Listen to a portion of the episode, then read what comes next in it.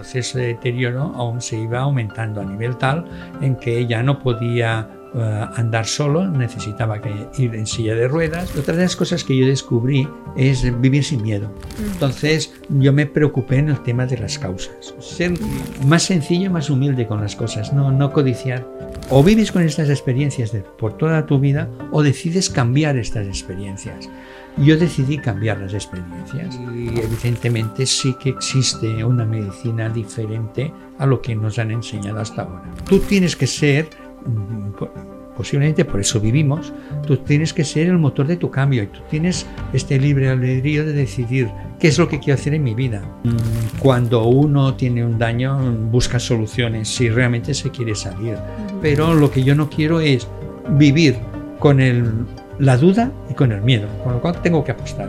A ver, yo no, no oculto que incluso en momentos determinados tuve pensamientos suicidas. Yo pienso que todo el mundo debe ser el motor de su propio cambio. Si no eres el motor de tu cambio y tú no te implicas en ello, pues mm, vas a perecer. La charla de hoy no tiene pérdida ninguna, o sea, esto tiene un mérito increíble lo que vamos a hablar hoy, sin pelos en la lengua, ¿verdad? Hoy estamos con Robert Cabré, que nos va a hablar de su experiencia, de cómo cambió de pasar, digamos, de estar enfermo y estar en silla de ruedas a de pronto darse cuenta de que ahí había algo detrás y cómo él mismo podría cambiarlo. Entonces, si quieres empezar a contarnos cómo ocurrió, cómo sucedió, cómo enfermaste, vamos a empezar por cómo enfermaste. Bueno, pues prácticamente saber cómo enfermé originalmente, cuando enfermé no tenía conciencia de nada, simplemente pues empecé a sentirme decaído, mal, ah, con falta de energía, inestable al andar, pérdida de memoria, ah, prácticamente no, no, me nutría bien, tenía diarreas, estaba pues prácticamente cada vez en un deterioro importante en el que pensé, pues por mi trabajo y mis conocimientos de, de enfermero y de bioquímico en el hospital donde trabajaba, pues que estaba iniciando un proceso de un cáncer o una enfermedad así peligrosa. De tal manera que me fui a hablar con un adjunto, amigo mío, y era de medicina interna, y él me dijo, mira Robert, eh, hay que descartar que no tengas un cáncer o que no tengas una enfermedad así grave, y después de muchos análisis y pruebas y valoraciones, uh, convino de que lo que tenía era una patología muy desconocida que para mucha gente es imaginaria, que se denomina la fibromialgia y síndrome de sensibilidad central. Con lo cual es una enfermedad que se desconoce, pero sí que acaba con una hipotonía totalmente. Entonces, cuando estuve valorando esto, me mandó un especialista y este especialista pues me empezó a dar medicación como 14 pastillas diarias, con lo cual mm, mi proceso de deterioro aún se iba aumentando a nivel tal en que ya no podía eh, andar solo, necesitaba que ir en silla de ruedas o ir con bastones para sujetarme, pero no por por hipotonía o falta de fuerza muscular, sino simplemente porque me caía. Es que era así. O sea, tenía como un fallo, ¿no? Y pum. Sí, me caía o incluso me desorientaba, me perdía. Eh, en estos procesos fui eh, a la Fundación ACE, que es una fundación de la Caixa que está dedicada a lo que es el Alzheimer, y me diagnosticaron que tenía un inicio de Alzheimer. Con lo cual esto a mí me, me rebotó muchísimo. ¿Y qué, qué, edad tenías cuando te empezó a decir todo pues, esto? Mm, pues mira, estamos hablando es en, en, el año, pues debería tener unos 40, 36 años, debería tener. Súper joven, ¿no? Como para principio de Alzheimer, entre otras cosas. Eh, eh, Muy pronto, ¿no? O sea, con 36 años. Sí, sí, claro. Todo, todo esto es lo que ellos me, me, me plantearon a raíz de los análisis y tal. Bueno, pues dentro de mi línea de, disconformidad me planteé natural me planteé de que eso no podía seguir así porque mm, como decimos en catalán caixa o faixa es decir ah, o, o- o te, o te atas o te mueres, decidí eh, estudiar el proceso. Mm, por suerte mis conocimientos me llevaron a ello y encontré la posibilidad de que todo este proceso fuera causado por un proceso de intoxicación. Mm, Yo trabajaba en medicina nuclear, estaba en mi laboratorio donde trabajaba colindante con, con el departamento donde se guardaban eh, los restos, los residuos radioactivos. Eh, había muchas posibilidades que hubieran cosas de estas de índole. Entonces empecé a estudiar este tema y generé un proceso de desintoxicación. Todo esto ha ayudado porque mm, a través de unos procesos de mi vida fui a parar en Montbrió del Camp, que es cerca de, de Cambrils, y a través de una vecina de, de la institución donde yo vivía, del bloque de pisos, que tenía escuela de naturopatía, me ofreció la posibilidad de dar clases, entré en el mundo de la naturopatía y de ahí viene mm, cuando empecé a dudar de que todo mi proceso podía ser una causa de intoxicación. Entonces eh, empecé a estudiar el proceso. Entonces encontré, por ejemplo, que la vitamina B12 funcionaba muy bien porque actúa como neurotransmisor y sobre todo a través de un tema de desintoxicación iónica que realmente para los que desconocen el tema, pues lo consideran absurdo que a través de un ánodo y un cátodo situados en puntos diferentes puedas sacar tóxicos. Estos fueron los dos O sea, elementos base. Eh, eh, explícanos eso mejor para la gente que no lo sepa. ¿Cómo saca los tóxicos del cuerpo con, A con ver. lo de la desionización? ¿Se llama? Mm, Detoxicación. Ah, vale. Detoxicación Con iones, iónica, ¿no? iónica, Iónica, sí. Mira, esto es un proceso muy sencillo, es prácticamente es un transformador mm, de baja tensión, debe tener unos 12 eh, voltios y de amperaje debe tener sobre 1,2 a como mucho amperios. Entonces, eh, si tú haces la prueba, que es donde la gente que desconfía en esto porque no lo consideran científico, hacen la prueba y tú pones en misma agua el ánodo y el cátodo, se precipitan sales y, y- unas sales de color marrón y tal, que son los propios tóxicos que conlleva el agua. Vale, eso mm, yo lo acepto, es cierto, pero lo que no se caben en pensar es que eh, en, el método de detoxicación iónica el ánodo está en la muñeca de la persona y el cátodo está dentro del agua y los pies están dentro del barreño. Con lo cual, lo que ocurre cuando tú pones el ánodo y el cátodo en el agua está ocurriendo también a través de tu propio organismo. Y con lo cual tú los precipitas. No he podido constatar científicamente el exudado que hay, pero sí que es cierto que toda la gente que, que prueba este método, cuando va a orinar, su orina huele y tiene un color diferente, con lo cual mm, puede salir o no salir por la piel, que es una de las hipótesis que hay, pero sí que a través del sistema renal los Sale. tóxicos salen. Eso Entonces- es una realidad. Hablamos de que tú has pasado por un, un proceso de enfermedad, Hmm. trabajando en, en ese hospital donde lo Sí. dijiste. Enfermas, no puedes caminar a causa de la fibromialgia, por la inestabilidad que tenías, estás en silla de ruedas, empiezas a conocer el mundo de, no sé, sí, naturopatía, y- medicina alternativa, ¿no? Sí. se puede decir. Conoces el tema de la desi- desintoxicación iónica, lo pruebas, te das cuenta de que te está funcionando y ahora, claro, sería la siguiente parte, ¿no? Que dejas la silla de ruedas. Sí. O sea, empiezas, o sea, de verdad ves que está funcionando en tu cuerpo. Sí. Yo veo que funciona en mi cuerpo y entonces, eh, como me animo en este tema, pues hablo con otros compañeros eh, profesionales de la salud, de- donde hay farmacéuticos, hay médicos, hay enfermeros, hay auxiliares, y, les cuento el- el- el- mi proceso. Hacemos una asociación mm, de profesionales, pero mm, ¿qué ocurre? Que ellos mm, se estancan en la medicina alopática, con lo cual van a buscar ah, detoxicaciones mediante la inyección de vitamina C en vena, eh, buscan otros recursos que son mucho más complejos y que realmente mm, dan consecuencias. Eh, lo que yo les planteo a ellos, digo, mira, es, es que es mucho más sencillo. mm, mm, tenemos una carga de tóxicos que los podemos eliminar por diferentes vías, que las podemos ayudar.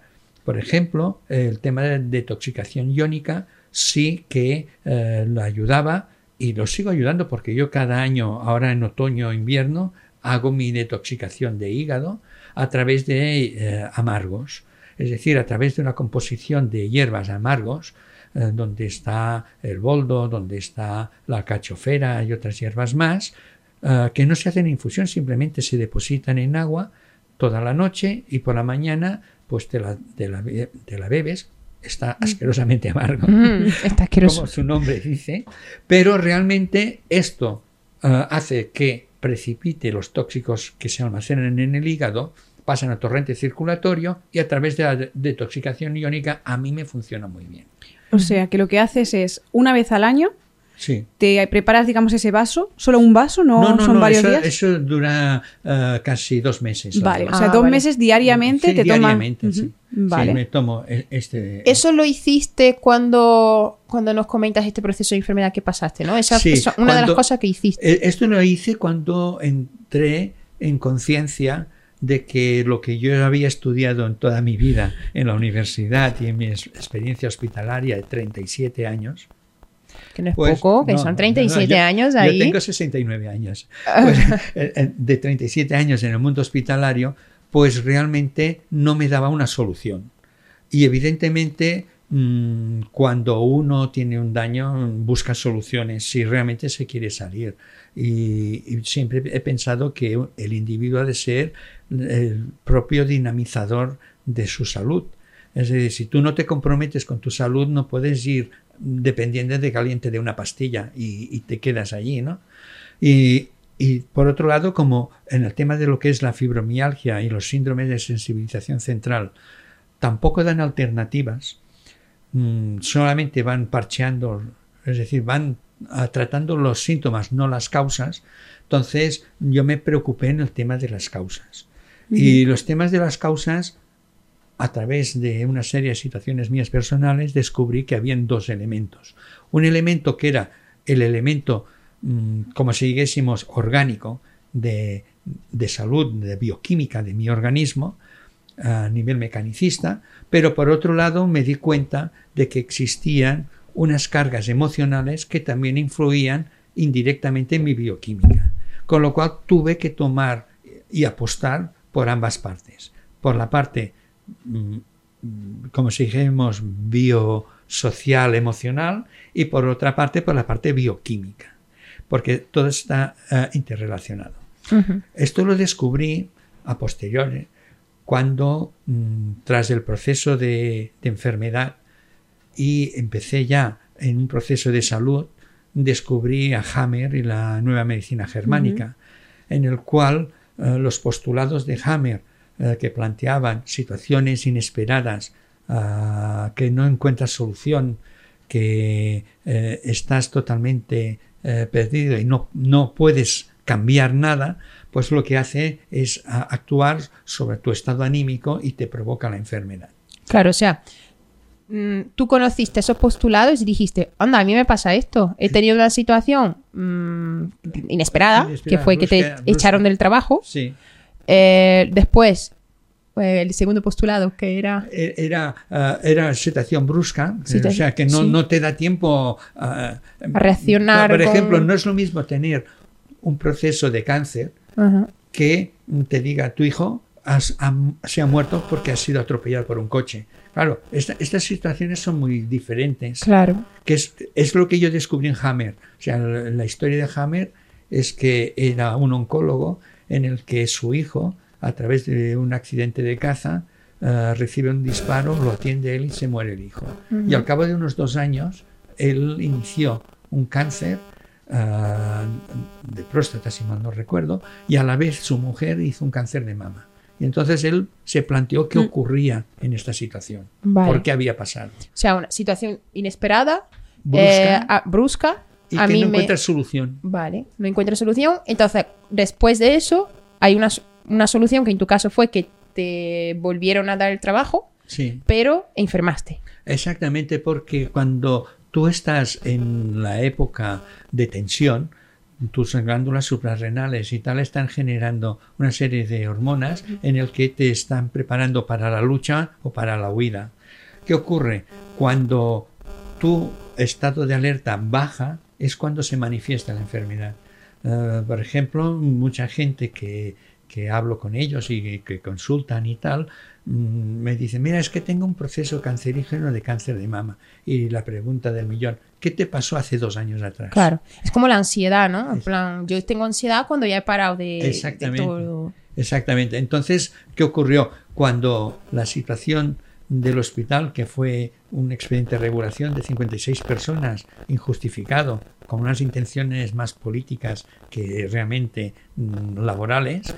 Entonces, ¿qué ocurrió? Cuando eh, esto se solucionó, pues porque por la vía penal eh, tuvieron que readmitirnos y empezaron a pedir justificaciones al gerente y, y- y a los directivos del hospital, en estos momentos, cuando ya nos tuvieron que readmitir, ¿qué ocurrió? Que mi equipo eh, de una farmacéutica, una técnico y yo como bioquímico, ¿qué ocurrió? Que nos, nos tuvieron que readmitir, ellas enfermaron y, y murieron. En cambio yo mm, enfermé, pero no morí. ¿Y cuál fue la única diferencia? Que eso lo he visto a posteriori.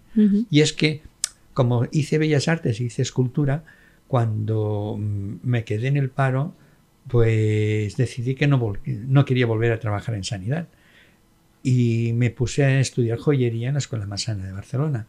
Y al estudiar allí mm, joyería, mi mente estaba en otro campo muy diferente al del agobio eh, que, que produce estar en- en- ante estas situaciones. Entonces, al, al estar en esa situación, a mí pues me ayudó muchísimo.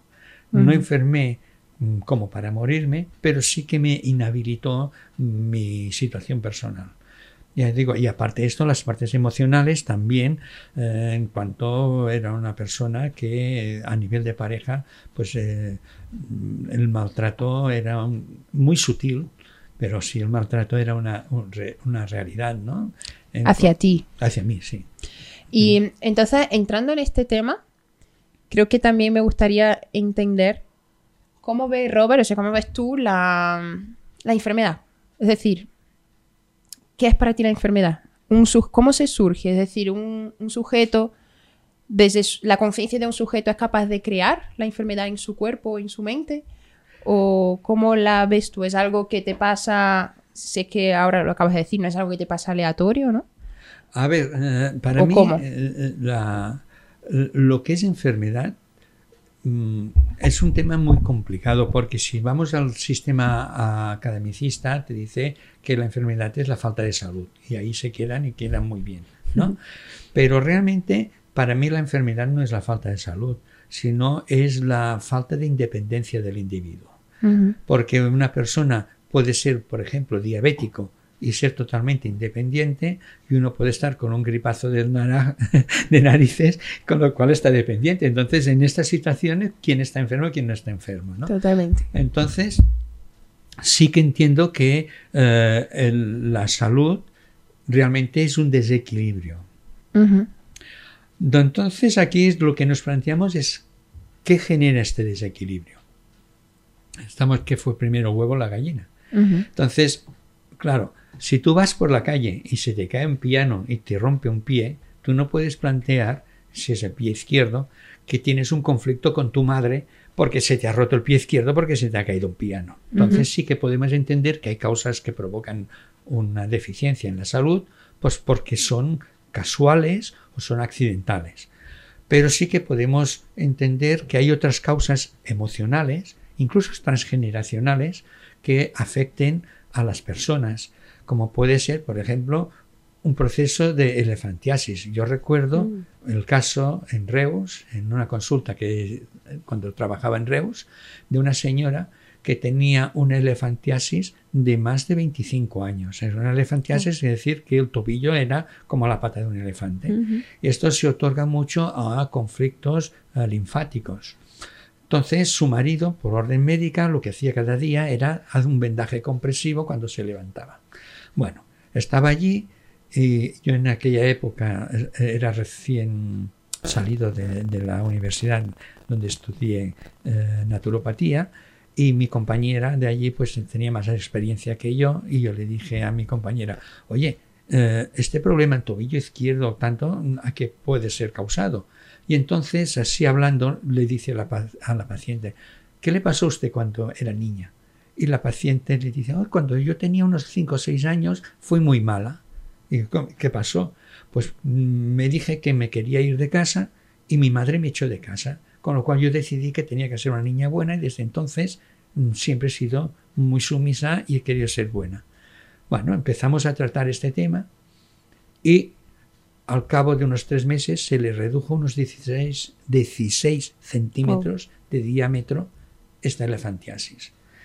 Claro, mm, a veces como Santo Tomás hay que ver para creer. Sí. Entonces yo cuando he visto a nivel naturopático, cuando no ha habido una intencionalidad económica ni nada, sino más bien de servicio, que la gente mm, bajo determinados procesos mejora, pues mm, me hizo pensar de que existe otra medicina muy diferente a lo que yo estudié en la universidad.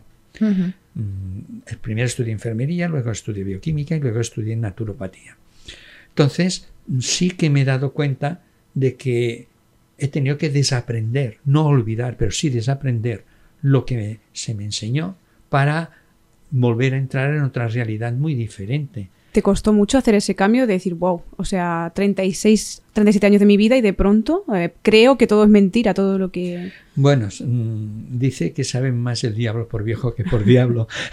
Entonces, no, no me ha costado, no me ha costado y más en los últimos tres últimos años aún se me han abierto mucho más los ojos.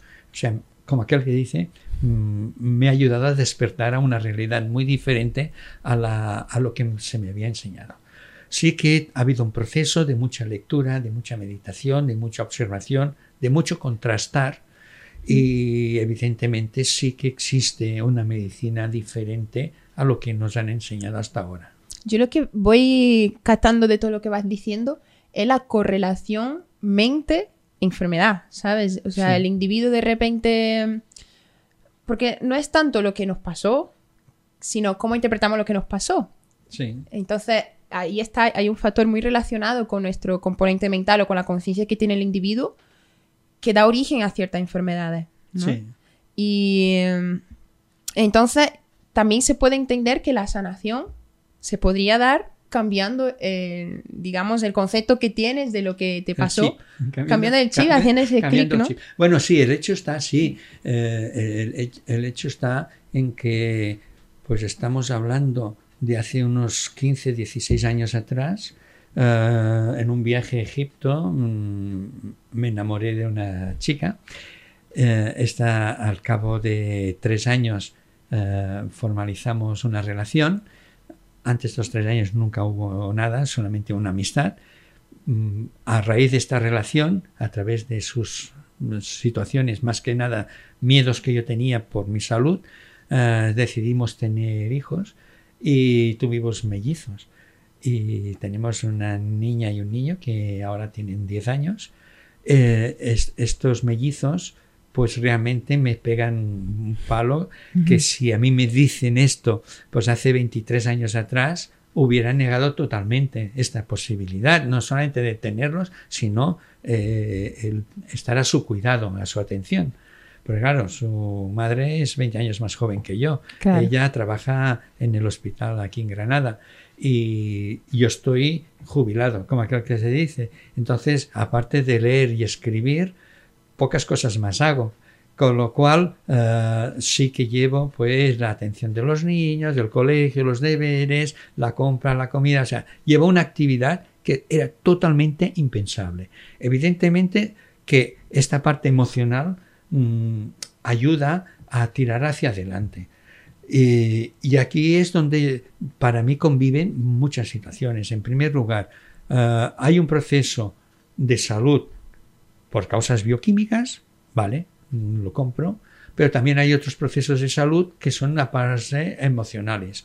Si no te sientes ah, avalado, no te sientes como aquel querido, no te sientes apoyado, pues eh, eso genera unos miedos, unos detrimento, eh, hace que tú no estés conforme en tu vida y si no eres capaz de afrontar este problema y decir, mira, mi vida no está bien, pues para estar mal, más vale estar solo y rompes y generas una nueva expectativa de vida, es lo que te, muchas veces se enferma. Porque en parte, o sea, tú nos contabas que tenías fibromialgia y que aparte habías estado en relaciones abusivas, repitiendo ese patrón, donde pues, Pues eras tú el que el- la víctima. Puede ser que tuviera relación esa fibromialgia, pero al final la fibromialgia es como, la llama la enfermedad fantasma, como dijiste antes. Sí. Son dolores muscoesqueléticos, ¿no? Que sientes por el cuerpo y también tiene como un poco de relación con, con el autocastigo, un poco, ¿no? Como... Y la infravaloración también. Sí, eh, Sí, sí, mira, sí. eh, eh, no, no podemos, yo lo he dicho antes, no todo se puede justificar por lo mismo. Sí. Es decir, eh, un proceso de salud o un proceso de enfermedad no es lineal, es multidireccional. Total. Es decir, tú puedes estar expuesto a una enfermedad, pero no padecerla, pero puedes estar no expuesto y puedes padecer la enfermedad. Eh, Aquí eh, se unen muchos patrones, muchos elementos. Entonces, sí que eh, si una persona está sometida a procesos tóxicos, y hablamos procesos tóxicos tanto emocionales como físicos, está sometida a campos eléctricos, que esto mm, no se ven, pero existen, que cada vez están eh, más eh, las frecuencias de ondas electromagnéticas están más en auge. Antiguamente yo recuerdo cuando estuve hace unos años dando la conferencia en Daimiel y en otros centros que daba conferencias sobre fibromialgia, recuerdo que en una situación eh, estábamos en una mesa con, doc- con dos doctores más y mm, una persona hizo una pregunta sobre los campos electromagnéticos y la influencia en la salud. En aquella época, y estamos hablando pues de hace pues unos 17 años atrás aproximadamente, solamente se hablaban de los campos electromagnéticos como aumento de calor.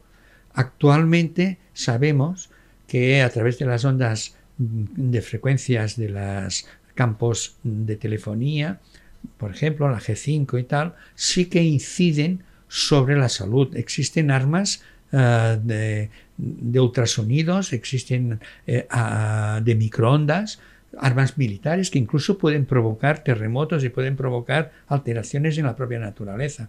Claro, eh, esto antes no se conocían, ahora sí que existen. Si añadimos en todo lo que nos están soltando en el medio ambiente de, de sales de pesadas, como pueden ser aluminios, otros con los chantrails y tal, lo que ingerimos pues a través de la lluvia, a través de los alimentos, aquí, claro, se conjugan muchos factores, que son los factores de nutricionales, con los bioquímicos, con los emocionales, es decir, no, no, no solamente podemos decir que una enfermedad viene pues porque tu pareja, tu pareja te maltrata. No, Sí. lo que pasa es que si tu pareja te maltrata, si tú tienes un aumento de tóxicos, si tú tienes uh, una exposición a microondas, pues porque te han puesto una telefonía delante de tu casa, pues son factores que son ayudan a precipitar. que, que, que te están precipitantes. provocando. Mm, no es de extrañar últimamente el aumento de gente joven deportistas que están haciendo infartos y muertes súbitas. Eh, eh, eso hay que plantearse por qué ocurre. ¿Qué ocurre? Que la medicina alopática mm, mira el caso, pero no mira la causa. Claro. Y entonces, esta es la gran diferencia que yo encontré entre lo que es la medicina natural y la medicina alopática. Claro. Yo me he dado cuenta que tú tienes ahí, me has dicho que no tenías wifi, tienes un cable que va en el móvil y esa eh, se alimenta así tú. Sí, sí, sí, yo tengo... Pero no tienes wifi en tu casa. No, en mi casa el wifi está apagado, yo tengo este- el móvil unido a un cable y este cable está a través de cable, igual que el ordenador, al router. Pero el router prácticamente no... El wifi está apagado. Y, y no solamente eso, sino y- y, eh, hicimos un estudio de toda, de toda la zona de- donde habitamos para tomar medidas. Y, por ejemplo, del vecino de abajo que sí tiene el router encendido, mm, sobre todo en la habitación de los niños, subía ondas. Entonces, ¿qué hicimos? Apantallar los somieres con una tela metálica unida a tierra, buscamos una, tierra, una tela metálica que fuera de acero inoxidable, que no fuera aluminio, está conectada a tierra, y entonces esa energía se desvía a tierra. Pero yo tengo una pregunta. ¿No vives de como con cierto miedo? Quiero decirte, tú sales a la calle y te están bom- bombardeando por todos lados. Tú dijiste ahora mismo, el vecino tiene wifi, ¿no? Sí. No le va a decir, oye, cómprate un cable y apaga tu wifi que me llega a, mi, a la habitación de los niños. Entonces al final, Mira, vamos a ver, eh, como dice la voz popular, a los 100 años todos calvos, ¿no? O sea, todos vamos a morir, esto es, esto es Eso. una, esto es una realidad. Entonces, otra de las cosas que yo descubrí es vivir sin miedo, porque el miedo es lo que facilita que eh, te bajen tus defensas, te baje tu inmunidad y puedas tener más enfermedades. Entonces, yo, por ejemplo, mm, considero cosas muy irrisorias. Por ejemplo, eh, el, el- el hecho de haber puesto mascarillas a la gente, ¿no? Yo nunca lo he entendido, porque si tú valoras el tamaño de un virus con el poro de una mascarilla, equivaldría un mosquito a una red de una portería de fútbol. Y esto es irrisorio. O sea, yo puedo entender que eh, al hablar soltemos pues gotitas y eso te lo frene. Vale, en esto sí. Pero como un elemento de, de enfermar y, y ponerte una mascarilla, no enfermar, pues realmente la única cosa que hacen es favorecer el miedo a la gente. La gente tiene que estar informada y tiene que saber en qué momento se utiliza una cosa y en qué momento no se utiliza. Y esto, bueno, que lo, que lo sepa la gente de la calle, pues lo puede entender. Lo que no lo entiendo es que eso no, no lo entiendan los profesionales de la salud. ¿no?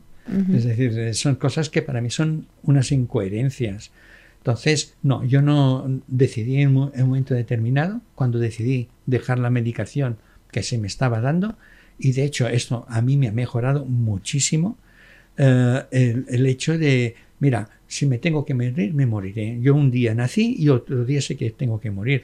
Con lo cual, en este periodo de tiempo se llama vida, y en este periodo de vida yo quiero vivir. Con lo cual, claro, mm, por ejemplo, con mi, mi, mari- mi mujer, pues es un tema que a mí me- inicialmente me, me dio miedo, el- el- el estar con una persona 20 años más joven que Claro. tú, que eh, el compromiso de tener hijos, una serie de historias. Y tuve que superar este miedo.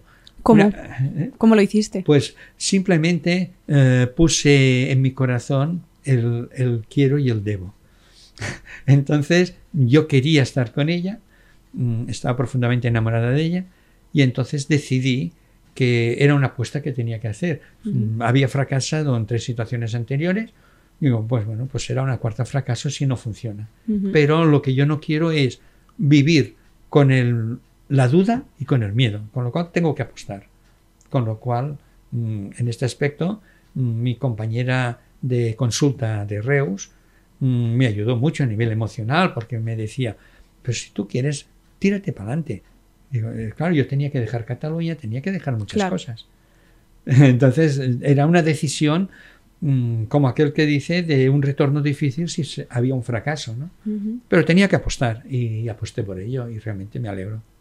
Y con los miedos igual, ¿no? O sea, ¿cómo has roto con ellos? ¿Cómo los has deconstruido, esos miedos? Lo- mi- Los, miedos, mm, cuando yo eh, a nivel de naturopatía descubrí eh, el, el campo de las emociones, mm, descubrí que es- realmente solamente hay dos emociones, que es el amor y el miedo.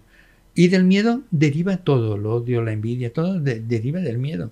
Con lo cual, mm, prácticamente es poner un poco tu electroencefalograma en plano y decir, a ver, yo qué codicio, no, yo no codicio nada, yo estoy bien, tengo lo que quiero, tengo una casa, tengo un- un- unos hábitos de estudio que me gustan, me encanta aprender porque soy un cotilla totalmente.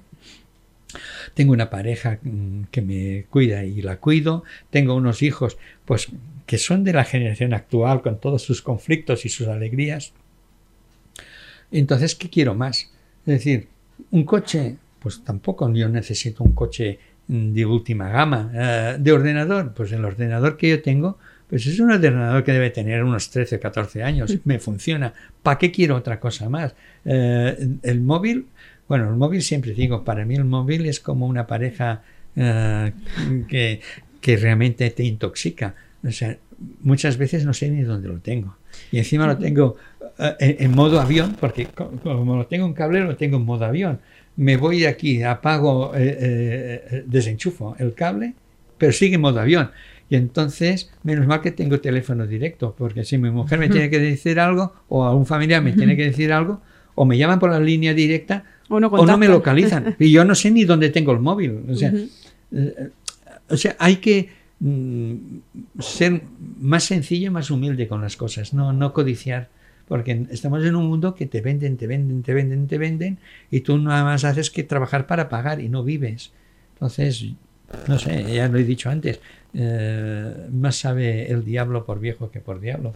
Con lo cual, Un momento, hacemos esta pausa para recordarte que te suscribas porque estamos viendo que hay muchas más reproducciones que seguidoras en este aspecto. muchísima más. Así que tenemos que subir ese porcentaje de personas inscritas porque la verdad es que eso nos ayuda muchísimo a seguir buscando personas que puedan inspirarte a ti a vivir tu día a día de una forma pues mucho más conectada y feliz. Así que ya te dejamos con esta charla tan interesante. Gracias por seguirnos. A mí me ha gustado mucho, Robert, como dijiste antes que hiciste la comparación, ¿no? De que nos imaginásemos que hay un individuo que tiene una enfermedad X, algo quizá un poco más grave, y otro que tiene un resfriado. Y que y el de resfriado pues está mucho más dependiente o se lo toma de una forma mucho más, desde la dependencia y mucho peor que el otro que tiene una enfermedad un poco más grave. Entonces tú te has planteado, ¿quién realmente está enfermo? Porque tenemos a un sujeto que vive su vida con total libertad, de la forma en la que quiere vivir y, ya está, sin más. Y el otro que tiene un resfriado, pero que tiene ese proceso mucho más pesado y denso, ¿no? Me ha gustado mucho eso. ¿Cómo podemos, desde tu perspectiva y desde lo que tú has pasado con tu proceso de enfermedad y de sanación, cómo crees que podemos darnos cuenta, girar la llave en ese sentido? Es decir, cambiar... Sí. Mira, un- en mm, mm, paralelismo que te he puesto comparativamente, la diferencia es que cuando uno está bajo un proceso de gripe en el que está totalmente dependiente, pues porque te duele todas las articulaciones, tienes fiebre, eh, no, no, no eres autosuficiente, sí que requieres la ayuda de alguien. Cuando tú estás en un proceso de una enfermedad crónica, en los momentos en que no se agudiza esta enfermedad crónica, tú eres una persona que debes cuidarte, evidentemente. O sea, no te vas a poner a comer chocolate, sino vas a tener que hacer una dieta. O sea, has de tener un cuidado. Pero es que un cuidado nutricional es que lo debemos tener todo el mundo. O sea, uh, hay, una, hay una serie de libros en el que hablan de que la nutrición sea, el alimento sea tu medicina. Entonces, partiendo de estos principios, sí que tú puedes cuidarte. Ahora bien, en momentos de que estás en situaciones agudas, que eres dependiente, necesitas aceptar la ayuda. Lo que no puedes hacer es entrar en el mundo de la acomodación, de uh, me siento mal, mm, estoy débil, uh, estoy cansada, no, no me puedo mover. Que esto ocurre mucho. O sea, la gente con, que... Porque te digo una cosa, la fibromialgia no se cura. O sea, no es una enfermedad que se cure. Es una enfermedad que posiblemente tenga mucha relación con la autoinmunidad y que realmente eh, sea un, mal menor, pero que existe y eso tiene sus condiciones biofísicas reales. Pero claro, en un momento determinado tú tienes pérdidas de memoria, como a mí me ocurrió. Eh, a mí me gusta mucho cocinar y no recordaba lo que acababa de cocinar. Bueno, ¿cómo, cómo solucionas esto? Bueno, aparte de lo he dicho, de la vitamina B12, que me ayudó muchísimo, pues mmm, hay que pensar que el cerebro tiene una neuroplasticidad, uh -huh. con lo cual uh, yo cada día hago mis dos, tres sudokus. Es que muchas veces, aparte de leer, estudiar, escribir y tal, sí que hago actividad, hago gimnasia cerebral. De eso vamos a hablar en otro, en otro podcast con una experta, o sea que sí, sí. va a estar interesante. Pues, pues sí, es, es, extremadamente interesante entender que el cerebro tiene una plasticidad. Uh -huh. Con lo cual, mmm, tú puedes uh, tener unas experiencias y o vives con estas experiencias de, por toda tu vida o decides cambiar estas experiencias. Yo decidí cambiar las experiencias, apostar por lo desconocido, porque lo conocido no me funcionaba. Entonces yo tenía que buscar soluciones. Y la solución era o vivir o morir. no tenía otro punto intermedio. Y realmente hubo una serie de analgésicos que me, que me daban, que eran opiáceos, que realmente me habían generado un estado tal de dependencia que mm. hice un síndrome de abstinencia cuando lo, dejaste. Ah. O sea, a, pesar de, a pesar de dejarlo, pues conociendo el tema mm, bajo un protocolo y tal, hubo mm, los nocturnos, por ejemplo, me daban unas crisis de levantarme y tomar porque el cuerpo y yo tenía que decirme a mí mismo, mira, eh, estás bajo un síndrome de abstinencia, eso no lo puedes hacer. Y posiblemente otorgo que parte del diagnóstico que se me hizo de Alzheimer fue un diagnóstico erróneo porque estaba sometido bajo una medicación que sí me hacía perder mm, la memoria. Vale, mm. iba sumando cosas. Exactamente, son temas multidireccionales. Claro, al dejar la medicación, al dejarlo todo, ojo, que no, no es que dejara y, sanara, no, sino hice una permuta de un proceso que yo entendí que era el proceso de detoxicación iónica a nivel también nutricional, a nivel emocional. Que ahí dejaste a tu pareja, ¿no? También. Sí, sí, claro. Desintoxicación del todo. sí, sí, sí, O sea, tuve, tuve que dejar mm, unas situaciones cambiando por otras y en este proceso es un proceso que es duro, porque a veces te entran las dudas, ¿es correcto, no es correcto? ¿Lo he hecho bien, no lo he hecho bien? Esto, claro, mm, es como la historia. La historia no puedes valorar en el presente, las de valorar en el pasado para pronosticar un futuro. Entonces, en este aspecto, yo sí que mm, aposté por esto. Decidí en un momento determinado que como yo vivía no era feliz, y, tuve que dejar, tuve que dejar una torre que tenía en Gerona eh, con 400 metros cuadrados de, jardín, eh, que me encanta. tuve que dejar muchas cosas a nivel eh, físico, pero sí que a mí me ayudó mm, el haberlo dejado. Posiblemente tenía que aprender esta lección en mi vida. ¿Cómo crees? Desapegarte, ¿no? ¿Cómo crees que hubiese vivido Robert si no hubiese conocido todo eso? Es decir, tú estabas tú ibas en silla de ruedas, nos has comentado. A ver, yo no, no oculto que incluso en momentos determinados tuve pensamientos suicidas. ¿Solo pensamiento o hasta incluso cómo hacerlo? No, no. A ver, cómo hacerlo, el, cómo hacerlo sí que lo sé porque mm, a nivel bioquímico sabes cómo, sé, cómo, funciona el organismo. Pero sí que mm, te pasa por tu cabeza. O sea, te pasa tu cabeza Mm, cuando estás en situaciones de desesperación, ¿no? Muy límites. Porque, claro, mm, o, rompes y vuelves a renacer como el ave fénix, o, sucumbes en el proceso. Eh, con lo cual, a mí me gusta mucho vivir, me gusta mucho estudiar, aprender, y yo no quería renunciar a ello. O sea, que estaba por delante tu curiosidad, digamos, a, todo ese sufrimiento. Sí, es que en estos momentos en que yo estaba con este proceso de salud, no tenía expectativas de futuro, porque es que nadie, mm. nadie me contaba nada de que habían otras vías. Estas otras vías las he tenido que ir eh, redescubriendo o bien, digo, el universo me las ha puesto para que yo aprenda, ¿no? Eso es lo que te iba a decir, o sea, tú que lo has vivido, ¿qué le podrías decir a una persona para que se dé cuenta de esas, digamos, señales o que no es casualidad, porque tú has dicho que no crees en las casualidades, sino la causalidad de que te aparezca una persona, tu vecina en este caso era naturópata, o sea, todo se va colocando y, sucede, ¿no? Sí. Sí, hay, hay un cuento en el que dice que había un hombre muy creyente que estaba en una, en, una inundación encima mm. del tejado y entonces eh, vino un tronco chocó contra esto y el hombre dijo, no me cojo al tronco porque Dios me va a ayudar. Vinieron unos hombres en barca, le dijeron que se sube, dice, no, yo no me subo porque Dios me va a ayudar. Y así pasa una serie de situaciones hasta que el Señor eh, se muere.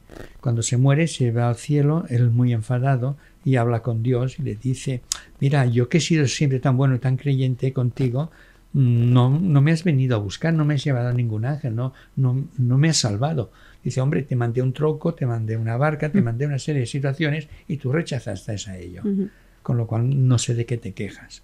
Sí, evidentemente que una persona cuando está en un proceso de salud, mm, pienso que el- todo tenemos el conocimiento y la verdad dentro de nosotros. Hay que escucharnos. Entonces, si no nos escuchamos y no nos decidimos a afrontar los conflictos, que realmente somos conscientes y no nos atrevemos a hacerlo, pues realmente eh, no somos el motor de nuestro cambio, sino buscamos que alguien nos lo haga. Y Mm. esto mm, te lleva al fracaso, porque realmente mm, no se curan las cosas con una pastilla. Es como que hay gente que tiene mucho miedo a ese cambio. O sea, tú dejaste eh, toda tu vida allí en el norte y, o sea, desaprendiste 37 años de, de lo que habías aprendido y un montón de cosas. O sea, dejaste esa pareja, cambios de alimentación, desintoxicaciones. Eso es un miedo, como tú has dicho antes, un miedo al cambio de no sé lo que va a pasar, pero yo esto no lo quiero en mi vida. Y hay gente que ni siquiera se arriesga a tomar esa decisión para ese cambio. Prefieren quedarse con lo conocido, aunque sea malo, que lo bueno por conocer, ¿no? Sí, sí, bueno, eh, esto en, en el fondo, si fuésemos a los campos energéticos, podemos entender que el, el hecho de ser tú el autor de tu propio cambio y pasar de- del miedo al amor significa que no vas a estar absorbido por unas energías o supuestas energías que del otro caso sí. En el otro caso ya le interesa que la gente tenga miedo, que la gente tenga, desconfianza, tenga odios, se peleen, se porque esta energía de baja ah, tensión, ¿qué ocurre? Nutre a unos entes. Eh, Siempre digo, es como el cepillo de dientes mm, eléctrico, mm, se carga por inducción, no porque hayan cables.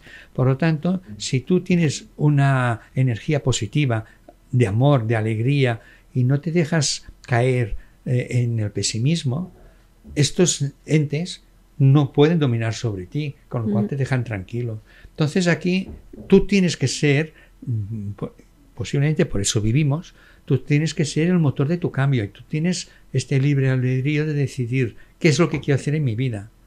Yo, como vivo, no vivo bien, no me están dando soluciones, Ah, cada vez estoy peor, me voy a morir. Bueno, pues acepto que me voy a morir, pero mm, me voy a morir con la cabeza agachada o con la cabeza levantada. Entonces, ¿qué haces? Buscar nuevas soluciones. Yo encontré mis soluciones.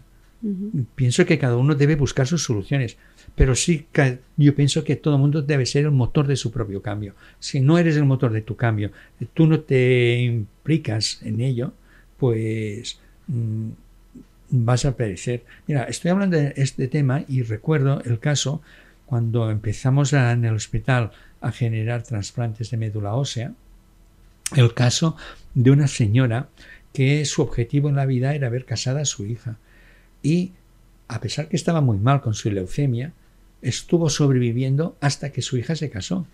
Y ahí se dejó. posteriormente, posteriormente, cuando vio a su hija casada, ella ya autorizó morirse. Mm. Posiblemente esto forma parte de los procesos de vida, que tú tienes que decidir en qué momento. Y el que se quiere morir se muere, es una realidad. Y el que quiere vivir, puedes vivir. Pero estar muerto en vida, eso es un zombie. Mm. Y yo no quiero ser un zombie, y eso lo decidí en su día, cosa Sí. que me alegro. Totalmente. Yo lo que veo aquí es como el individuo, o sea, la conciencia del individuo como, como causa también de, de lo que le ocurre en su circunstancia de vida, porque al final el mundo externo, de alguna forma, es consecuencia o es causa de, de tu mundo interno, ¿no? Y la enfermedad también, cierta parte de ella, como tú decías antes, no hay parte emocional, es cierto que hay- parte externa, pero también hay una parte emocional que el afuera refleja lo interno también, es decir, el cuerpo refleja lo que hay dentro, ¿no? Las emociones y demás. Entra otro concepto también que dijiste antes, con el cuento que contaste, de saber ver la oportunidad, que era lo que decías que el muchacho no había visto, como Dios le había mandado las señales, ¿no? Y, mm, y eso, y entra otro concepto también de, de querer, ¿no? De, de tener esa voluntad de sanarse, pero también de desaprender lo que habías aprendido hasta ese momento. Eso, eso me ha quedado muy marcado porque creo que es muy importante el hecho de desaprender. O sea, ese hombre tenía el concepto de que Dios le iba a aparecer con una santa virgen o con una luz divina y no, se le apareció mediante un hombre que vino y le ofreció ayuda o y no lo supo ver. ¿Por qué? Pues porque está encajonado con su concepto.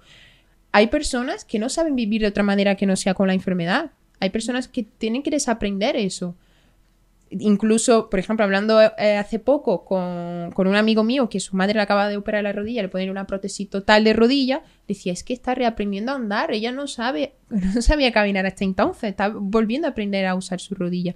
Entonces creo que también es otro concepto muy clave el hecho de desaprender, lo que tú has dicho, ¿no? Desaprendió 37 años, no olvidado, sino desaprender, que es diferente, que para mí desaprender, para la, el, el centro que tiene, es borrar esos conceptos, o sea, abrirme, estar abierto, eh, no estar tan encajonados, porque al final, para mí, el conocimiento es útil, es una herramienta, pero no nos debe limitar, ¿sabes? No, nos debe meter dentro de, cajas y estar súper limitado, porque la realidad es muy amplia, la realidad y es infinita, y muchas veces la limitamos con lo que sabemos, que es muy pequeño lo que sabemos. Entonces debe ser al revés, lo que sabemos o lo que creemos que sabemos no limita la realidad, sino que al revés, ¿no? Eh, sí, mira. Quiero decirte, eh, es este más pequeño el conocimiento que la realidad. Sí, mira, es que aquí deberíamos plantearnos otras historias, que es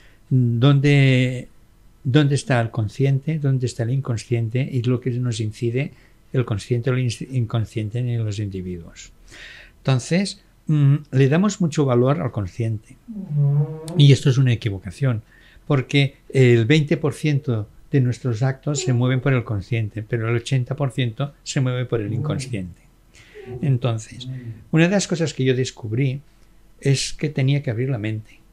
Es decir, abrir la mente quiere decir que no podemos mm, escudarnos siempre bajo el método científico porque el método científico es una verdad relativa. Entonces, mm, otra cosa que descubrí es que vivimos en un mundo envuelto de mentiras, con lo cual eh, cada uno va mm, contando su historia dependiendo de, sus intereses. Entonces, claro, llega un momento determinado en la vida en que dices, la verdad es real o no es real. Esto es, es un proceso filosófico más. Sí, es, una, una crisis existencial que te eh, quedas eh, como con el culo al aire. Entonces, ¿qué es lo que yo puedo constatar? Yo puedo constatar, pues, lo que está a mi alcance. Yo puedo ser el motor de cambio de lo que está a mi alcance. Yo, por ejemplo, mm, no puedo decir si existieron o no existieron los dinosaurios. Hay unas teorías que hablan de una cosa, otras hablan de otras cosas. Yo no sé si, por ejemplo, la Tierra es redonda o cuadrada o a, qué se refiere este tema, pero sí que me surgen una serie de preguntas. Por ejemplo, ¿cómo se puede curvar en una esfera el agua? Me surge una pregunta. Entonces, mm, lo que yo no puedo es encerrarme en una opinión absoluta, sino debo abrir mi mente.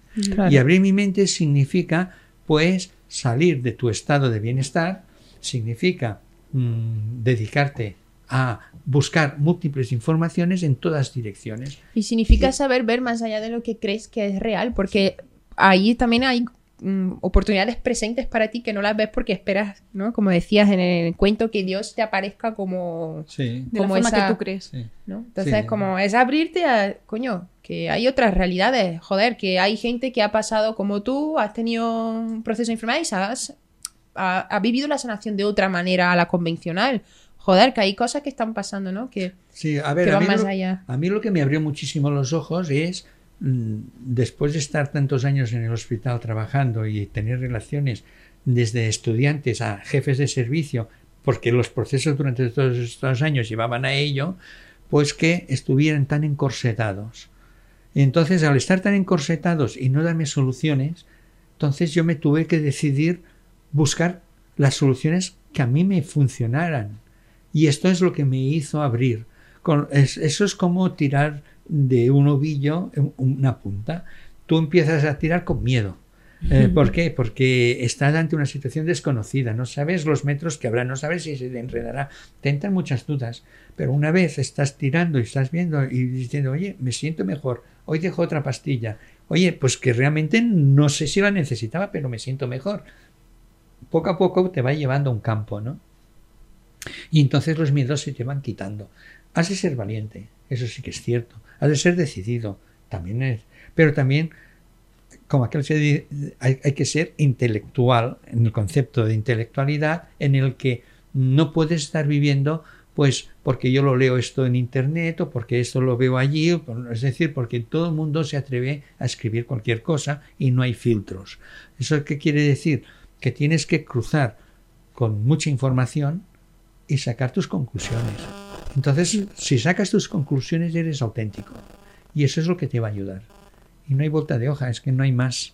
Claro, porque al final es que hay tantas personas en el mundo como formas de pensar, como... Es que somos únicos.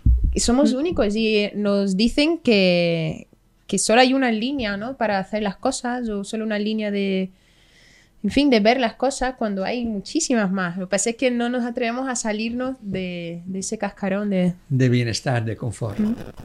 Claro, es que eh, hemos cambiado la mamá que te cuida por el papá médico que también te cuida, con lo cual depositamos la confianza, que realmente yo no lo encuentro mal, pero hay padres y padres.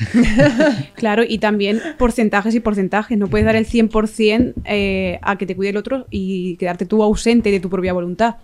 Yo, eh, un ingrediente que he visto clave también en, en, todo lo que tú estás diciendo, sacando la etiqueta de zombie, es que la diferencia es la, la capacidad de observación que has ido teniendo. O sea, que has ido viendo todo lo que ha ocurrido y te has abierto a observar lo que ha ocurrido y ver más allá. O sea, creo que un factor importante para dejar de ser pasivo ante lo que te pasa, no ser el, ejecutor de tu motor de cambio, es eso, es esa observación, ¿no? O sea, no sé si es innata tuya, hubo un clic en un momento o qué pasó. Bueno, uh, realmente desde que yo era pequeño yo, le decía a mi madre, tenía unos 6, 7 años, le decía a mi madre, mira, cuando yo sea mayor, quiero poner unos transistores en el cerebro para curar a la gente. Mi madre me decía, calla, calla, estás loco, esto son cosas de niño. Y realmente cuando hice el proyecto final de, joyería, eh, narré porque hice tecnología versus naturaleza y, y puse esta anécdota. Evidentemente, a veces los niños y los borrachos no están tan locos como dicen, ¿no? Sí que están diciendo, lo que pasa es que no saben expresarlo de otra manera.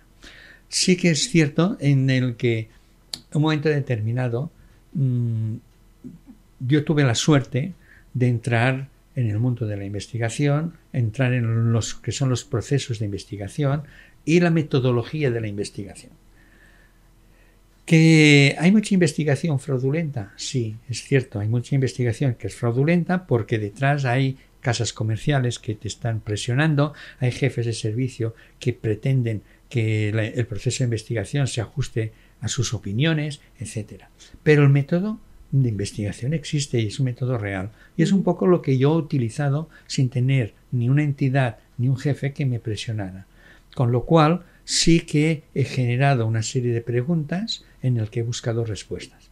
Claro, lo difícil es encontrar la pregunta adecuada, porque la respuesta la vas a encontrar, pero la pregunta adecuada mm, es lo que cuesta. Y a mí, pues tuve suerte o no, en el que una serie de procesos en el que para mí fueron totalmente inesperados, porque yo entrar en el mundo de naturopatía me lo dicen pues hace 30 años atrás yo hubiera hecho una tesis doctoral negándolo todo. Sí, ¿por qué? Porque estaba un poco adiestrado en, unos procesos academicistas que solamente te enseñan sota caballo rey y no te enseñan que hay otra medicina, que es la medicina física, que actualmente pues medicinas milenarias como puede ser la medicina china, pues con la física cuántica se está desvelando que tiene sentido. Y realmente mm, he, pedido al Papá Noel un libro precisamente hecho por un médico japonés que eh, hace medicina tradicional china y la está ah, normalizando mediante la física cuántica, que está mi pasión actual, la física cuántica. Pues claro, te, están, te están hablando de procesos que a nivel academicista te los están negando. Y, es, y eso que obliga de salir tu estado de confort. Y yo conozco mm, muchos médicos que están siendo presionados para que sigan los canales academicistas cuando realmente opinan mm, que hay otros métodos. Mm. Y podemos estar hablando, por ejemplo, el dióxido de cloro, eh, que es un producto que no es nada tóxico y que realmente eh, están hablando que si es lejía, que tal, tal, tal, ¿no? A ver, hay que aprender a usarlo, pero mm, para eso tiene un- una persona unos estudios y unas capacitaciones, porque el estudio no solamente es aprender a responder en plan monótono y cacatúa lo que tú has, eh, has estado leyendo, sino entender lo que has estado leyendo para proyectarlo en elementos futuros. Y, por ejemplo, eh, se está hablando mucho del tema de la lejía, por- pongo un ejemplo del dióxido de cloro, cuando si tú buscas la farmacocinética, la farmacodinámica del dióxido de cloro, prácticamente la toxicidad es nula. Evidentemente, mm, dentro de los factores de cantidad, pero incluso con mucha cantidad, la toxicidad sigue siendo nula. Claro, es como el veneno de abeja o de serpiente que se utilizan ungüentos para calmar dolores musculares. Sí, O sea que, y los principios de la homeopatía, por Claro. ejemplo, eh, que se están persiguiendo la homeopatía, cuando la homeopatía tiene su razón de ser y su base científica. Eh, eh, todo va en relación de dosis. Mm, Tú puedes estar comiendo y beberte un vaso de vino o beberte una botella de vino. Y la dosis actuará de una manera u otra. así es. Y, y eso son- hay cosas que hay que tener y estar abiertos. Y prácticamente a mí, por ejemplo, una de las cosas que me gustaba de la medicina china, y tengo varios libros de medicina china, eh, es que eh, el médico cobraba mientras cuanto estuviera sano la persona, que es el objetivo de la medicina. No, no es mantenerte crónico, sino es sanarte.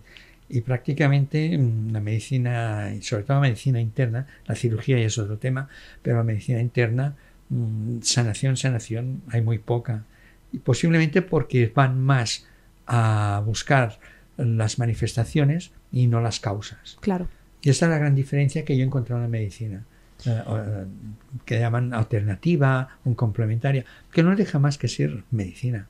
¿Sabes? Lo que pasa es que yo veo que la medicina actual eh, está como todo muy separado, ¿no? Entonces el cuerpo humano, que en realidad en cierta parte entiendo el porqué, pero a ti te pasa algo en el corazón, entonces vas al cardiólogo y el cardiólogo estudia tu corazón, pero quizás hay factores que van un poco más allá o te pasa algo en un pie, eh, vas al podólogo, yo qué sé, pero quizás tiene que ver también con el corazón. Entonces es como que dividimos el humano en lo fragmentamos cuando somos un todo, pero quizá en un futuro vaya a haber algún alguna tipo de medicina que incluya el humano como todo. Sí, es que la culpa es de Descartes.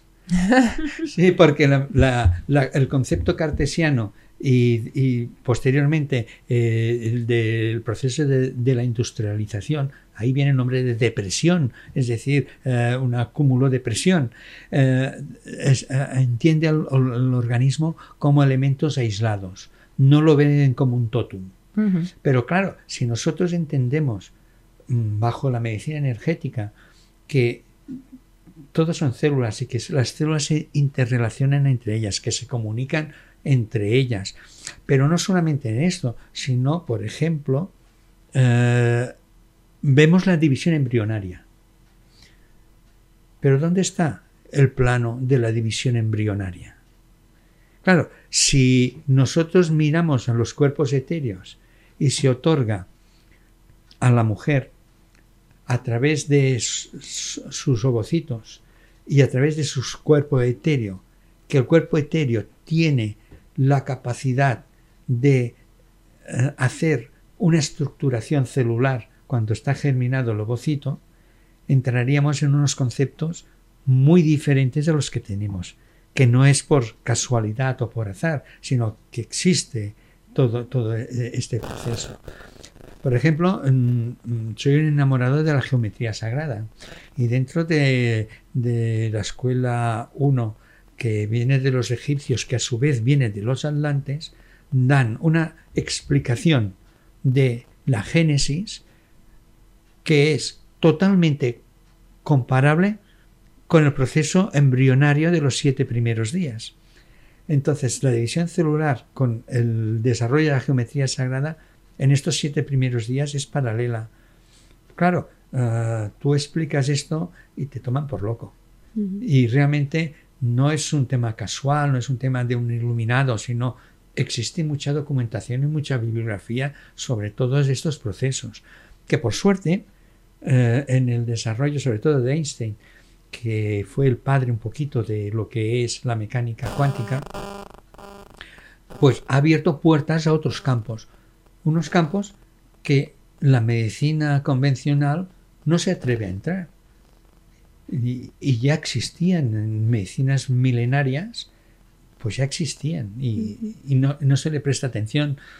No sé por qué, posiblemente porque la medicina de esta índole no tiene relación con la farmacología y los laboratorios. No lo sé, y entonces hay cosas que a lo mejor no interesan. No, no sé exactamente dislumbrar este tema y es un tema pues bastante lúgubre, ¿no? Pero realmente, mm, incluso tomando una aspirina, estás eh, eh, aportando un campo energético a la persona y se comportará en su organismo en relación de las moléculas y de los átomos y de los electrones que constituyen esta estructura. Claro, es, ver lo mismo pero con diferentes ojos. eso te iba a decir, que es como ver lo mismo, eh, exactamente. Porque veo que como que has cambiado un tipo de conocimiento, entre comillas, ¿vale? No es que lo hayas cambiado, pero entre comillas, has cambiado un tipo de conocimiento por otro, pero otro tipo de conocimiento, quizás más integrativo, quizás como más que aborda también la energía, ¿sabes? Pero sigue siendo como un intelectual apasionado del conocimiento y de saber cosas que van más allá y descubrir cosas. Sí, mira, hay una cosa muy sencilla. Y es el juego que puedes hacer con un niño, con un imán y una aguja, eh, el imán debajo y la aguja encima de una mesa. Y tú mueves el imán y se mueve la aguja. Entonces, eh, para una persona mm, podría ser eso magia, para otro podría ser brujería, pero por otra persona podría ser simplemente un juego de física. Entonces, mm, lo que a mí me ha embriagado es entrar en esta última parte, es entrar en el juego de la física, entender eh, los leptones y todos estos procesos eh, del cuántico, incluso entender de que nos vemos pero realmente estamos vacíos. Entonces, claro, eh, eh, eh, por ejemplo, la teoría del, gato de Schrödinger, ¿no? Entonces, está vivo, está muerto, depende del observador. El hecho de que un electrón se comporte como partícula o como masa o como onda, pues realmente es embriagador. Esto justificaría, por ejemplo, el hecho que tú puedes hacer una sanación a distancia sin que la persona ni siquiera sepa que lo estás sanando. Si tienes la posibilidad de mandar mm, ondas, por decir algo. Y eso es lo que hace la geometría sagrada, por ejemplo. Claro, es que la conciencia va más allá. Yo lo que veo es que estamos como muy identificados con la, con la sensación de cuerpo físico, porque tú lo has dicho, bueno, nuestro cuerpo es físico y es una masa, pero realmente dentro son átomos y estamos vacíos, ¿no? Pero sí que tenemos una sensación de, de materia y de algo físico que podemos tocar y eso confunde mucho a la hora de cuando entres en temas más energéticos y de conciencia. La conciencia va mucho más allá y, y, engloba todo, todo, ¿no? Tanto... Mira, por ejemplo, mm, en el libro que ahora estoy escribiendo sobre geometría sagrada, han encontrado una serie de trabajos de unos físicos que están ah, fracturando las células cancerosas a través de frecuencias sónicas. Y es real. Entonces, ¿por qué? Pues igual que cuando tú tienes una frecuencia y puedes romper por vibración un vaso, cada célula tiene una frecuencia y una célula normal tiene una frecuencia diferente. Entonces, esta gente ha ido mucho más allá y he empezado a buscar las frecuencias de determinadas sustancias, como pueden ser enzimas. Y, esto es embriagador, porque claro, te está abriendo una perspectiva muy diferente. Y es un hecho real, porque por ejemplo, Pitágoras ya hablaba de ello en, lo que era la música de las esferas.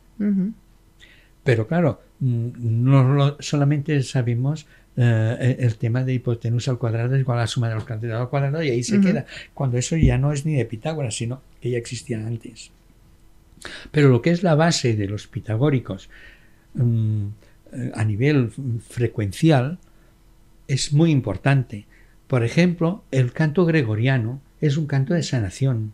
Eh, por ejemplo, el rosario eh, son cantos de sanación. Mm, Eso es- eh, ocurría en las catedrales, esto ocurría en las iglesias. Pero se ha desvirtuado todo esto. ¿Por qué? Pues porque hubo unos señores eh, de unas familias que se dedicaron a la Universidad Americana a vender fármacos y a potenciar la medicina a través de fármacos. Pero realmente eh, sí, una frecuencia de la, una frecuencia de sí, una frecuencia de, de mi, pues tiene unos efectos en los organismos. Y de hecho es que hay un campo eh, que es la musicoterapia, que realmente es un campo virgen y que tiene mucha facilidad. Podremos entrar en frecuencias o podremos entrar en emociones. Pero, por ejemplo, ah, hay gente que hablando con ellos, mm, yo recuerdo un alumno de la universidad que hizo un, un proyecto de máster de radiología, de enfermería radiológica, en el que ah, utilizaba ah, las músicas de las personas ah, cuando eran niños y que les daba felicidad para ponerlos dentro de la resonancia magnética y sentirse la persona más ah, neutra. Y sí que es cierto en que, por ejemplo, cuando una persona se está haciendo un estudio de medicina, tiene miedos, tiene una serie de cosas que pueden influir en los resultados y eso no se contempla. Vale. En cambio, si tú tienes a la persona en un estado de comodidad, de relajación, que sabe lo que va a pasar, tiene miedo, o sea, perdona, no tiene miedo al diagnóstico, eh, en, en este proceso de estar relajado también puede influir en su estado bioquímico y en los resultados de las pruebas. Mm, ¿Crees que influye más por el, la relación que tiene esa persona con esa música, por ejemplo, que toca? Imagínate, ¿no? Pues una música me recuerda a mi infancia. O es el tipo de onda de la música, digamos, establecido para todo. Por ejemplo, existe música en internet, mm, eh, muchas veces nos metemos en YouTube y nos ponemos a trabajar con... 432 hercios. Sí, 432. o- 432 o eso con ondas alfa o con ondas de este tipo. O sea, el- ¿crees que está más relacionado con el tipo de frecuencia o con la relación que yo tengo con la música que suena o, No. o ambas cosas? Que también... Para mí Pienso, ambas. pienso que es ambas cosas. Las frecuencias son unas vibraciones que inciden en nuestro cuerpo, pero también mm, hay eh, músicas que te pueden dar placer, pues porque cuando eres pequeño y estabas amamantando a tu hijo, bueno, tú estás siendo amamantado por tu madre y tu madre te está cantando una nana y tú te sientes placer, pues por el calor, por el contacto, por la succión, por la nutrición, todas esas cosas, esta nana te genera una impronta en tu mente que te está recordando esta situación mm, favorable. Eh, por ejemplo, en el caso de una persona que ha sido abusada, una persona que ha sido abusada, eh, un señor con barba la ha violado y cada vez que ve un señor con barba, su mente le recuerda esta situación. Y a lo mejor es una buena persona y nada tiene que ver con ello, pero sí que en nuestras mentes está. Por ejemplo, en la guerra de Vietnam. La guerra de Vietnam, cuando hacían el bombardeo, ponían a Wagner. Y, y- y- y- y est- y estaba- estaban allí mm, con la música de Wagner atormentando a la gente. Es decir, no solamente los bombardeaban, sino que a través del sonido, ya de lejos, ya les provocaban el miedo. O sea, mm, Se asociaba. se asociaba. Claro, mm, nuestra mente es asociativa, con lo cual sí que es cierto, por eso la plasticidad y la asociación de la mente tiene una capacidad también curativa, porque si tú eres capaz de hacer una permuta de una situación negativa a una situación positiva, viviendo la misma experiencia, puede ser que tu mente mm, se mo- remodele Te ayude, Claro, por lo cambia el menos. se- resultado. Se, se remodele. Pero eso no te inhibe que en un momento determinado que la situación inicial se vuelva a ocurrir, tú tengas eh, de nuevo esta situación negativa. Claro. Podemos ir dando un cierre, una conclusión, ¿no? Y hablábamos del motor de cambio que somos nosotros mismos. Yo estaba- Hemos visto un largo recorrido de, sobre todo, hacer caso y atención a tu alimentación, a hábitos, cambiarlos también, a que si tienes relaciones tóxicas, porque no todo eh, ingerimos cosas tóxicas, sino que también eh, está en las relaciones, o Sí, sí, sea, sí. en cómo nos relacionamos. de muchas formas. Y también hay relaciones tóxicas con uno mismo. También es cultivar tu mente e ir cambiando, ¿no? Eh, El cómo te hablas o el cómo piensas o cómo lees lo que te está ocurriendo, que eso lo habías dicho tú. Y luego también a nivel ambiental, ¿no? O sea, ya sea el wifi o cositas del estilo, tenerlas en cuenta porque están de alguna forma minando en tu salud y bienestar. Y, y eso creo que, que es importante que lo miremos cada uno y tomemos conciencia de ello. Pues sí, yo quiero agradecer a Robert por atreverse a hablar de tantas cosas tan mm, fuera de la caja, se podría decir, Sí. ¿no? O cosas- Delicadas. Sí, delicadas, son muy delicadas realmente porque el tema eh, de la salud, de la sanación, de las enfermedades son muy delicados porque hay un modelo muy instaurado hoy en día y que es difícil abrir la boca para salir de ahí. Pero bueno, quiero agradecer por mostrar tu visión, me ha gustado mucho verla.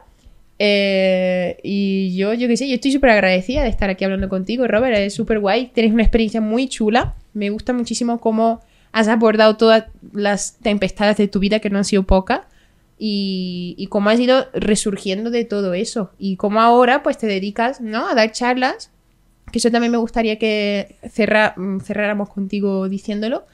Tú das charlas, has escrito libros, tienes una página, te pueden encontrar en, en X Sí, sitios, sí, si sí, nos puedes decir. Bueno, pues mira, yo también ha sido un placer y espero poder hablar más veces con vosotros. Eh, yo tengo un blog que se llama mi nombre, robertcabre.com y prácticamente este blog, eh, el 90% está o estaba dedicado a la fibromialgia, es donde colgaba mm, todos los estudios, todo lo que yo hacía, que es lo- donde me ha llevado. Actualmente este blog pues lo paré, lo paré hace unos tres años, pues porque pocas cosas nuevas podía aportar eh, en, en este aspecto. Y ahora lo estoy revitalizando porque en este periodo que no he escrito en el blog, porque un blog lleva mucho trabajo si lo quieres hacer bien, eh, eh, me he dedicado prácticamente a- al tema de la física cuántica, al estudio de la física cuántica y a interrelacionar la física cuántica con eh, determinados procesos energéticos, como puede ser el kundalini, como puede ser la geometría sagrada, la gemoterapia, el reiki, la sanación a distancia. Siempre bajo unas perspectivas de métodos científicos. Y realmente existen elementos que inciden sobre la voluntad. Por ejemplo, eh, eh, os puedo explicar una anécdota que eh, estaban en un laboratorio haciendo unos estudios y tenían unos ratones. ¿Y qué observaron? Observaron que tenían una máquina de estas de aspiración automática. Cuando tenían, l- perdón, no eran ratones, eran pollitos.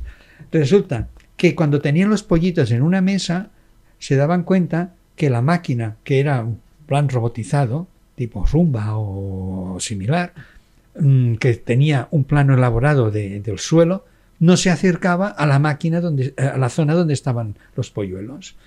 Y eso está constatado con un estudio científico, porque luego se ha publicado a nivel científico. Entonces, les llamó mucho la atención la observación esta de que la máquina, cuando tenía los pollitos, no se acercaba a la zona de ellos. Y convinieron que eh, la energía de los pollitos al miedo hacía que los sistemas mm, electrónicos de la máquina variaban y no se acercara en la zona esta. A raíz de esto, eh, esta doctora empezó a hacer otros estudios a nivel de Reiki. Por ejemplo, cogió unos enzimas y los fracturó, los rompió. Y entonces los dividió en determinados números de tubos de ensayo. Y cogió unas personas que hacían Reiki y otras personas que no tienen ni puñetera idea de lo que era el Reiki y repartió a estas personas. Y los puso en diferentes habitaciones y luego a 140 kilómetros de distancia, unos de otros, entremezclados. Resulta que los que hacían Reiki volvían a reordenar el enzima que se había fracturado y los que no hacían Reiki, aunque tenían las manos y las mismas condiciones, mm, la proteína no se reestructuraba. Entonces, Esto es una evidencia. ¿El por qué ocurre? Pues cada uno ponga su mentalidad Totalmente. de que Mm. si Dios existe o la energía o, o- o lo que sea. O simplemente, pues porque las personas que desarrollan eh, determinadas habilidades eh, tienen una capacidad de movilización de campos energéticos que pueden reestructurar. Bueno, pues esto es, esto es lo que me ha llevado estos últimos años a estudiar, a plantear y sigo estudiando y precisamente en el próximo libro que espero que salga por febrero marzo o abril como mucho, que habla de la geometría sagrada, es precisamente bajo los campos curativos y bajo la física cuántica. No, pues yo pongo un octoedro y el octoedro hace maravillas, sino entender los ángulos, los números, las frecuencias, todo lo que lleva ahí. Y eso lleva mucho trabajo. Encontramos tus libros en Amazon, Robert Cabret. Sí. eh, quizá poniendo eso ya saldrán todos los libros que tiene. También da charlas, poniendo su nombre. Yo creo que en Google, yo creo que podemos encontrar Sí. un poco de información Se llama Kundalini Johnny. de las siguientes charlas. Kundalini Johnny, el recuperar de la energía de la diosa. Ese que tenemos aquí en concreto, pero él ha hablado luego del que va a salir en abril, que es de la geometría sagrada, o sea que tienes varios temas. Y nada, que muchas gracias a, Es un placer. a todos por estar Bueno, y gracias a vosotras por el trabajo que estáis haciendo, que es un buen social, es muy bueno. Mi hermana cogió un poco el papel de madre. Mientras mi madre no estaba, mi padre se pasaba todo el día trabajando. Estaba todo el mundo muy triste y yo estaba contenta porque estaba viendo a mi prima. Me gustaba muchísimo jugar con mi prima. Yo estaba súper feliz y no, sé, y no sabía que eso todavía, aquello que ocurrió en el pasado, reverberaba todavía a día de hoy. Y veo que el avión se va, empiezo a mirar esa imagen y empiezo a darme cuenta que no la iba a ver. Yo lloro por conectar con esa niña, ¿sabes? Recuerdo que una compañera mía me preguntó, ¿es que tu madre está muerta? Así me lo dijo y tío, eso me cabreó tanto. No, no le pongas etiquetas a tu hijo. Está muy mascado, ¿sabes? Yo, lo he, yo esa parte me la he sanado mucho.